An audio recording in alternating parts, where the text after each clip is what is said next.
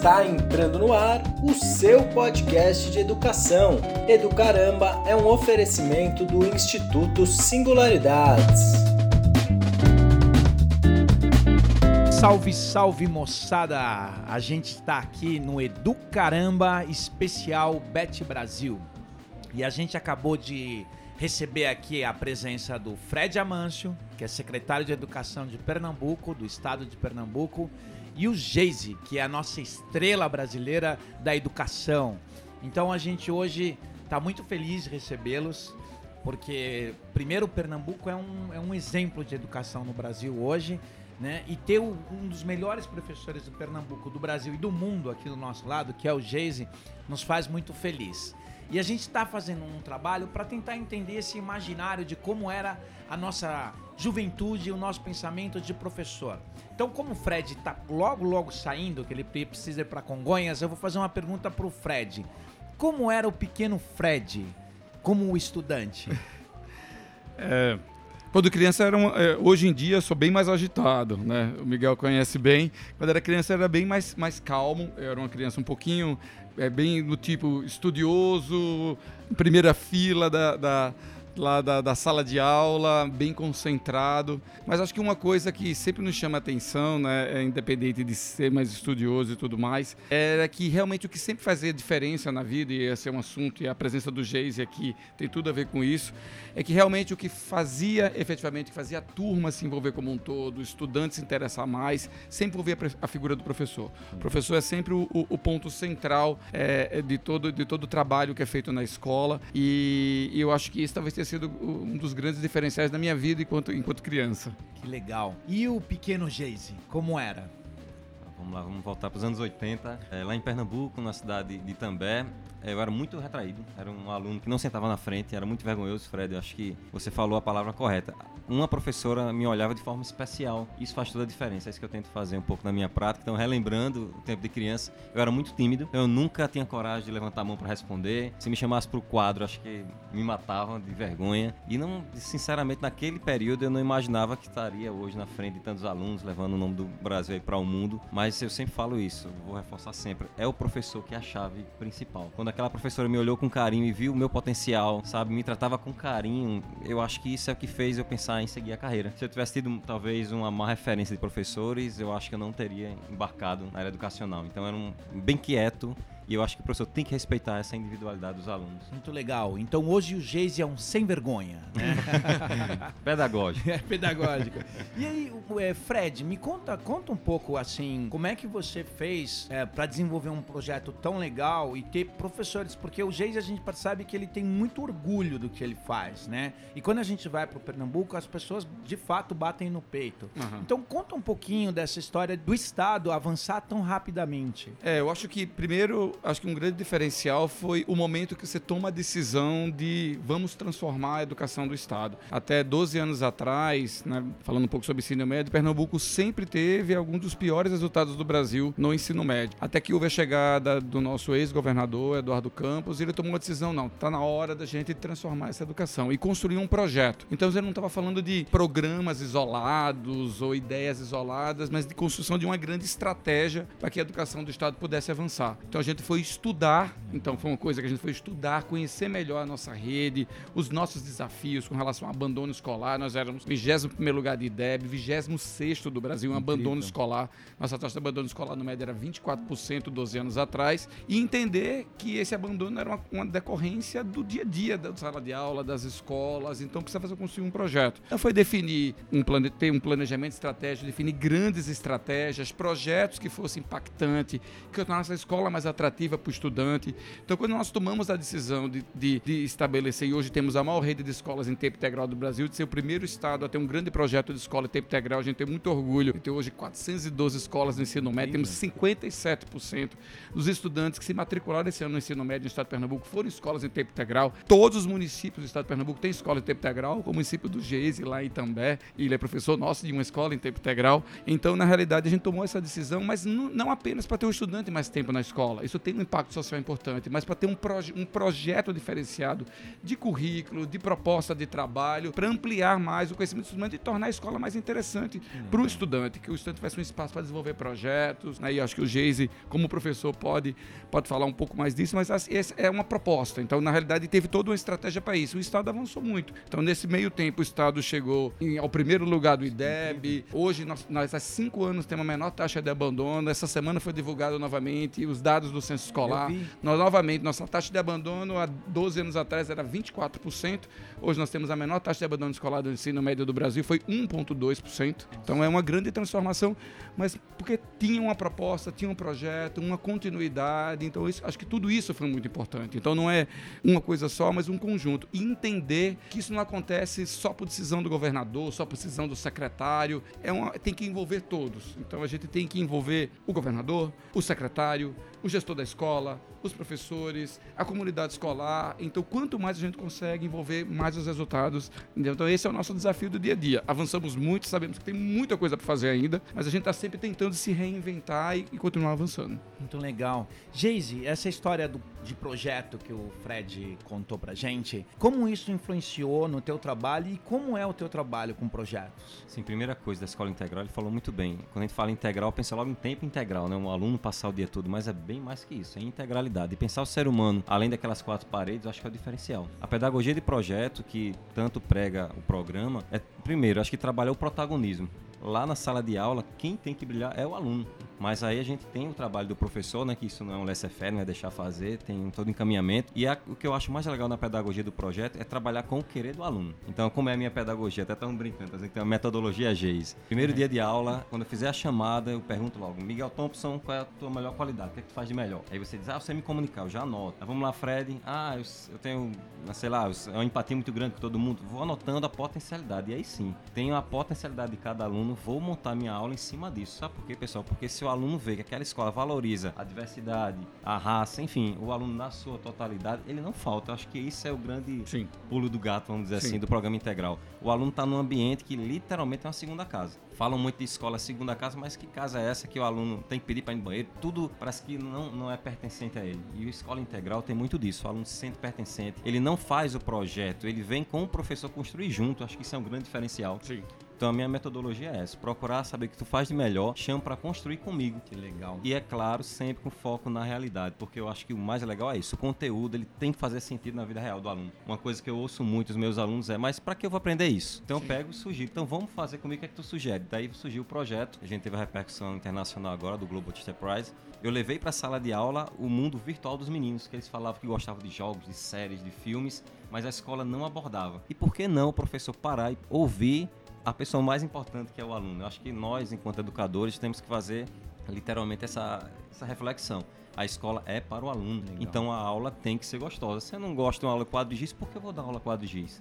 O teu aluno é incrível, se você parar para ouvir, ele tem ideias brilhantes. Só que falaram que você que é o detentor e o aluno é o recebedor, isso é um, um erro drástico. E na escola integral a gente tem a chance de chamar o aluno para fazer com a gente eu acho que é o grande diferencial do estado de Pernambuco. E uma é coisa que eu queria até comentar no, do que o Geis falou, primeiro foi um projeto só, né? Você fez Foram dois projetos que né? foram assim reconhecidos, né? O Geis é vencedor do Educadores do Brasil, né? Mais de uma vez. Mas assim, mas o, o, o, o, talvez um grande diferencial de trazer o mundo é exatamente essa visão. Ele dá mais amplitude e, e o, o estudante perceber que a escola pode transformar a vida dele e a realidade dele. Então isso é um grande fator, principalmente num país tão pobre. Nós somos de uma região muito pobre, um estado muito pobre, Sim. que é uma região do Nordeste, e a gente fica muito contente, né? Porque os nossos estudantes que agora estão concluindo o ensino médio e com uma extensão tão baixa, e escola de tempo integral tem, muitas delas têm taxa de abandono zero, né? é porque eles estão percebendo, valorizando a escola como um espaço que vai dar oportunidade e vai transformar a vida dele. Né? Então a gente tem situações, por exemplo, no caso do Geis, é de um município muito pequeno, que a escola dele, tenho certeza que pelo menos metade dos estudantes dele são da zona rural. Né? Nós somos viu. um estado, Miguel, de 9 milhões de habitantes. Né? Desses 9 milhões, 1 milhão, dados do IBGE, são analfabetos. Todos adultos. Né? Porque lá atrás eles não tiveram oportunidade de estar na escola. Então eu costumo dizer que nós somos um estado né, que esses jovens que estão concluindo agora o ensino médio, né, numa escola como a do Geis, no trabalho que ele faz com esses estudantes, são jovens que é, são filhos de pais que mal concluíram o ensino fundamental Sim. e netos de avós que são analfabetos. Essa é a realidade do nosso Estado. É então, é, então, essa é assim, esse é um poder imenso de transformação. Né? Então, é esse, essa visão que eu acho que é importante para a gente ter, não é só para o estado de Pernambuco, para o Brasil, né? que a educação é um caminho, não é para transformar a vida de um estudante, mas de transformar um país mesmo. Tem um dado bem interessante lá nas, na minha cidade, Fred, por exemplo, também, como ele falou, tem 30 mil habitantes, é uma zona canavieira, então é a minha realidade. Né? Meu pai, ele é analfabeto, eu conto muito isso, porque quando o aluno vê que eu fui assim, ele pode ver, ah, então eu posso chegar lá. Então eu não falo de uma forma depreciativa, eu mostro para, eu falo isso para que eles vejam que eles também podem é vencer. Possível, né? E uma coisa que me orgulha muito, há cinco anos nós somos a escola que mais coloca alunos na universidade e também não temos mais escolas particulares de ensino médio, porque fechou, não há procura, os alunos migraram para a escola pública. Sim. Então isso me deixa muito orgulhoso, porque a escola pública, eu fui formado pela escola pública e eu sei que ela dá certo. E uma coisa que me incomoda muito quando eu estou viajando bastante pelo país, ah, tu é de que escola particular? Não, eu sou de escola pública. Então o público pode dar certo sim. As pessoas ainda associam público a algo ruim, mal feito. Isso é uma grande falácia. Isso é mentira. Então eu estou para provar que a educação pode e deve ser de qualidade mesmo na escola pública. Uma coisa legal que a gente percebe, tanto com o Fred, com, com você, Geise, e o Rogério do município estava uhum. aqui com a gente, a, a, facilidade que a gente tem, o trato que a gente tem com vocês, né? É, você poderia ser mais metido, porque é um super professor, você é o secretário da educação de um estado tão bacana, e o Rogério falando que está se aproximando muito de vocês. Como é a relação com os professores, né? E, e, a formação, como é que vocês estão pensando a formação dos professores lá no estado? É, na realidade, assim, primeiro, eu realmente acredito, eu tô, assim, tenho uma longa jornada, já estou há alguns anos como secretário de educação, mas tenho uma experiência em longa de serviço público. Eu sempre acreditei que é muito importante você estar próximo de onde as coisas acontecem, né? Então eu tenho muito orgulho assim de estar sempre amanhã mesmo, né? Eu tenho uma atividade com a gente faz até todas as sextas-feiras a gente chama de pactuação de metas, vocês conhecem bem. A gente reúne, né, dentro do programa chama Caravana da Educação, que a gente vai conversar com todos os gestores de escola.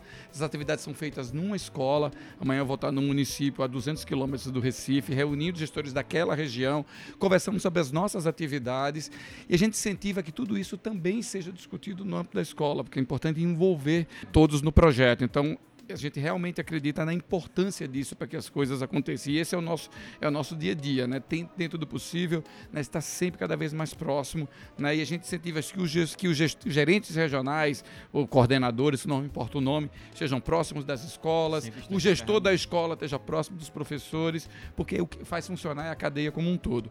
E aí, falando de professores, né? temos assim sempre grandes desafios com relação a isso. Né?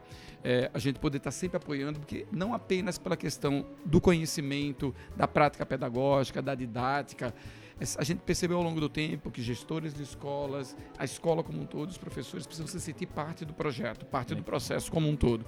Então a gente tem feito um esforço muito grande para cada vez ampliar mais isso, com as formações nossas e sempre pensando alternativas, mesmo num contexto com tantas dificuldades financeiras, mas a gente nunca tira isso da nossa pauta, né, de estar próximo. Agora mesmo a gente sabe do grande desafio que vai ser discutir, por exemplo, uma nova estrutura né, curricular, para, não, uma estrutura para o ensino médio BNCC, e de um né? novo currículo ensino médio decorrente da BNCC, porque isso impacta também na formação dos professores. Né?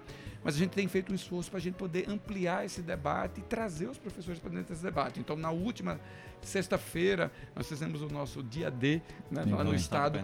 Todas as escolas de ensino médio, todos os professores do estado de Pernambuco, das nossas escolas de ensino médio, pararam para discutir BNCC, para eles entenderem mais o que é a BNCC, qual é a discussão, quais são os nossos desafios, né, para eles poderem se, se, inserir dentro desse processo. Aproveitamos, né, gente, para também ter um dia, teve o dia D da BNCC no Estado, né, do ensino médio, também teve o dia D, a gente vai ter um dia D que nunca tinha tido no Estado, do EJA, fundamental legal, e médio, né, porque acho que a gente, a gente realmente tem que ter um olhar muito especial para a questão da educação de jovens e adultos. Né, ela precisa ser realmente uma, uma porta de entrada, ela não, ela não, ela não pode ser uma visão de uma, uma educação de segunda categoria, ela tem que ser uma grande porta de entrada para trazer muita gente hoje que está fora da escola e para isso a gente precisa repensar né, a educação de jovens e adultos no país, mas enfim, mas tudo isso feito, a gente tem estado fazendo um esforço grande, não é uma tarefa simples, Sim, né, nós temos nós somos uma, mundo, né? temos uma rede aí de 34 mil professores, 1.060 escolas, mas a gente tem feito um esforço grande porque a gente realmente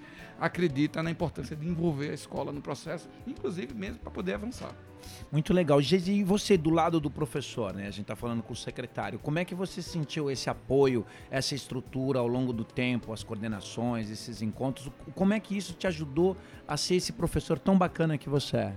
Primeiro, acho que a proximidade da GRE, que é a Gerência Regional de Ensino, está muito presente. Inclusive, qualquer reunião que a gente faz, eles estão lá. Então, a gente sabe que pode contar com esse apoio. Sobre a implementação da BNCC, achei muito legal, porque sexta-feira, como ele disse, foi em todas as escolas. E o que eu achei melhor ainda é porque veio para a gente contribuir. A gente lia, a gente poderia refazer, cortar, dar novas ideias. Então, aí sim, é algo funcional, porque é de professor para professor. O que eu acho uhum. legal do Estado é isso, tudo é conversado, a gente pode planejar juntos. A escola integral tem esse diferencial, o currículo ele pode ser maleável, quando a gente passa o dia todo, tem mais chance para a gente experimentar, então acho que esse é o grande diferencial. Quando a escola começou a dar resultado, eu fui chamado para palestrar por todo o estado de Pernambuco e eu sinto isso no professor, a vontade de fazer diferente. É claro que não é fácil, porque a gente tem muitos desafios, a minha escola tem muitos problemas Sim. ainda estruturais que a gente tem que. Mas eu falo sempre isso, não é isso que impede um bom ensino. Não, não é agora quando eu tive em Dubai, eu falo, tô falando isso em todo lugar que eu passo, porque eu, pela primeira vez eu vi o meu estado e o meu país de fora para dentro. E Fred, eu,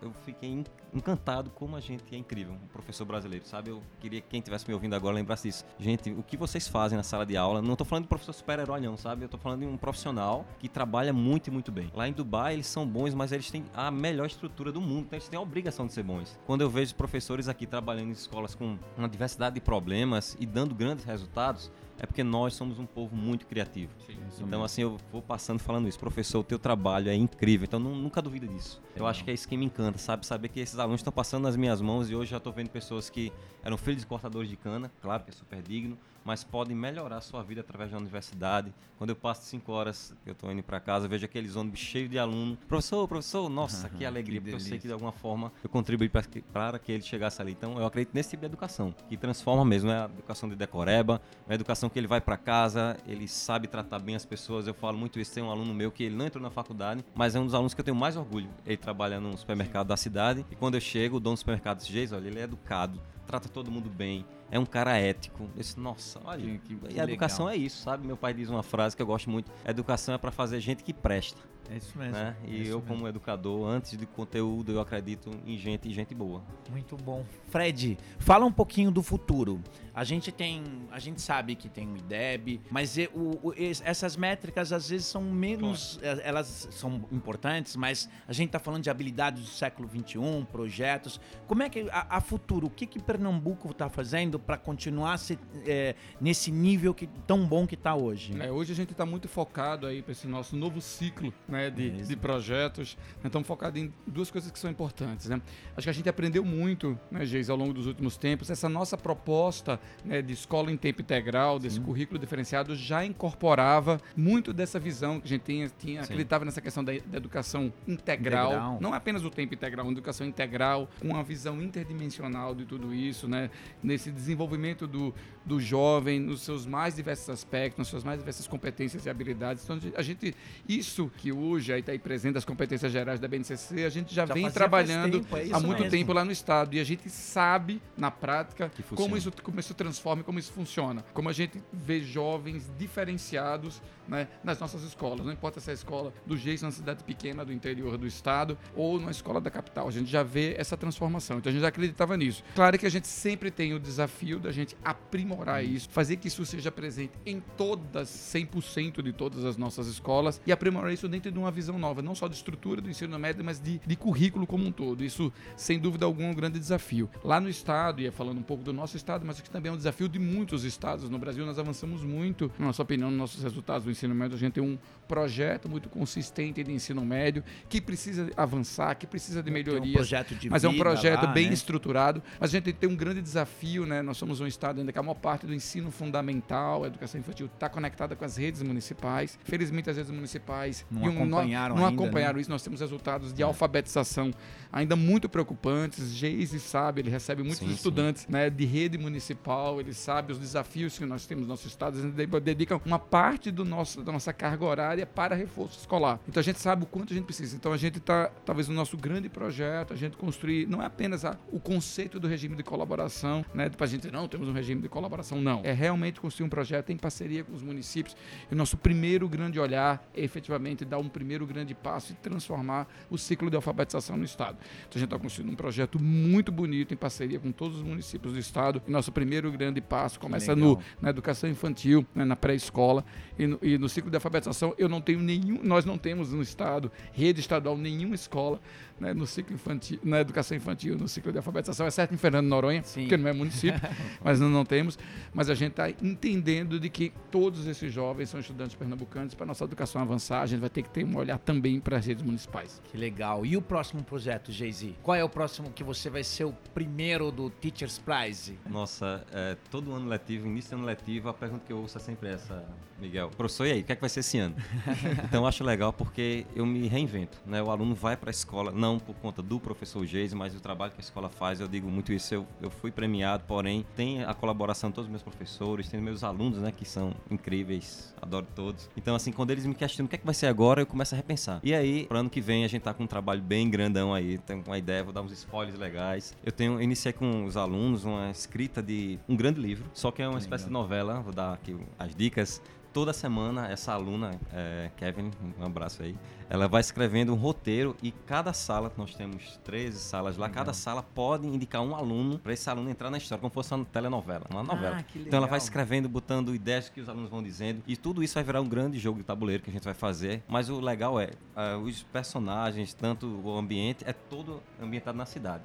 Vai ter a maçonaria, que nasceu lá em Itambé, né, que é a minha cidade. Tem, a gente vai botar muito da cultura local, como a Florzinha, esses contos folclóricos. Então, vai ser um trabalho bem focado na nossa cidade para valorizar a cultura local. Então, isso, olha, mexe com. A gente já foi visitar um grupo de idosos que passaram todas essas histórias. Porque a escola, eu falo muito isso, tem que sair daquelas quatro paredes. A cidade é educadora. Quando o aluno entende, quando ele vive, é um local incrível, que tem a história da mãe dele que pode entrar lá. Nossa, é muito bom. Coisa maravilhosa. Então, assim, o que eu estou pensando é sempre expandir para que os alunos vejam a educação bem mais fora da escola do que a gente ouve falar. Eu acho que o grande erro nosso, Miguel, né, dos educadores, é pensar que só se constrói educação naquele ambiente, que eu tenho que seguir um livro X, que eu tenho que dar uma aula dessa forma, e eu acho que aí você castra as mil possibilidades que a educação tem. Então, quanto mais você inovar e trazer o aluno para fazer contigo, é, o meu plano de futuro é esse. Eu acho que estou colhendo uns frutos bem legais, pretendo expandir para esse país todo, já que estou recebendo muito convite para palestrar, Fred está sabendo, nos encontramos aqui, né? Então, assim, as pessoas querem ver como é que mesmo na escola pública, com todo o problema que ela tem, tá dando tanto resultado. Ou seja, é possível transformar. É importante, eu quero frisar muito isso, professor, não esqueça do teu papel como é importante. Vou ficar tocando nessa tecla direto, porque como aquela professora acreditou em mim, eu faço questão que você acredite no seu aluno. Muito legal. Acho que a chave do sucesso é isso. Fred, um grande professor que você lembra. Por incrível que pareça, toda, a maior parte da minha formação de vida foi na área de humanas. Mas eu sempre fui um apaixonado por, por parar de matemática e eu tenho um professor de matemática que realmente sempre me inspirou bastante. O professor Como Marcelo. Marcelo. Professor Marcelo, sempre foi um professor, sempre me inspirou bastante, porque eu sempre realmente gostei bastante de matemática. E foi interessante que eu segui uma carreira toda na área de humanas e agora parece que a matemática nasceu de novo nas minhas filhas. Elas gostam. eu nunca ouvia falar de transmitir né, é, é, gosto por hereditariedade, mas que está acontecendo. Que legal. E você, Geise, você falou desse- dessa professora, de um professor? Falei. Conta um pouquinho. Tá na ponta da língua. É Maria Dória. Maria, Maria Dória, Dória. foi a minha professora do antigo preliminar, numa escola de estado, que antigamente o estado também tinha essa Isso. parceria com as escolas de alfabetização. E Maria Dória é uma professora genial. Primeiro, ela acolhia a gente com um abraço. Quando chegava na sala de aula, ela abraçava. Então eu tento passar essa prática, sabe? Eu acho que tocar não vai matar. É Como é que isso você tá? mesmo. Tá bonito hoje, cortou o cabelo. Então ser cordial, eu lembro muito das palavras dela. Ah, dava choro, a gente tinha aquela turma de iniciante, então o medo, ela botava no colo, ela conversava. E eu tento replicar isso. Então, Maria Dória, obrigado pelo ensinamento, para mostrar que antes de alunos são seres humanos que estão ali. Que Que a gente legal. não esqueça disso. Meninos, acho que é isso. Super obrigado. Um orgulho de ter vocês dois aqui. Um orgulho mesmo. Vocês não sabem a emoção que nos dá tê-los aqui. E aqui vai terminar mais uma edição do Edu Caramba, tá? Com o time maravilhoso que tá do outro lado. E a gente vai passar pra vocês os links, tá? E a gente quer E as encontrá-los mais e as vezes. fotos? E as fotos, e as fotos também. Meninos, super obrigado. Geise, maravilha. Fred. Valeu, Miguel. Eu só fico só perguntando, última pergunta. E a, e a, e a família de vocês? Porque vocês estão viajando tanto, como é que vocês fazem? É, é, eu, fazendo um parênteses rápido, né? As minhas filhas, eu tô, eu tô é, eu- a minha mais velha entrou na universidade, esse ano tá com 17, Ai, entrou na universidade esse ano. A parabéns. minha mais nova tá no fundamental, então eu acompanho as discussões sobre ensino médio e fundamental dentro da minha casa mesmo. né? Claro que cobram bastante, claro que cobram bastante. Às vezes bate um ciúme dos, dos, outros, dos meus outros 600 mil filhos lá do estado de Pernambuco e todo eu acordo pensando neles também. Né? Mas a gente tenta se dividir. Eu decidi que acho que nessa etapa da vida delas, adolescentes, jovens, né? o que melhor posso fazer é acompanhar e ser, E ser parceiro, amigo e dar o apoio aí para essa etapa de vida delas. Muito legal. E você, Geise? É, minha esposa é professora, então entende perfeitamente, né? me ajudou muito nos projetos, inclusive. E eu tenho um filho de 3 anos, o Benício, um beijão pra ele. E até então ele não tá ainda sabendo muito. Eu, eu levando um carrinho, tá tudo fechado. vai trazer um carrinho, papai, da Hot Wheels, então assim, dessa forma ele vai entendendo. Você tá ele chega fazendo a sala- sua coleção de Hot Wheels, né? é. E eu acho legal quando ele chega na sala dela, meu pai tá em Dubai. Aí a professora de Geise falou que tu tava em Dubai, nos Estados Unidos. Ele fala com orgulho, então Ai, que assim, eu legal. quero ter esse orgulho de ter um professor, um pai professor. E tô, acho que tô conseguindo. Muito bom. Obrigado, meninos.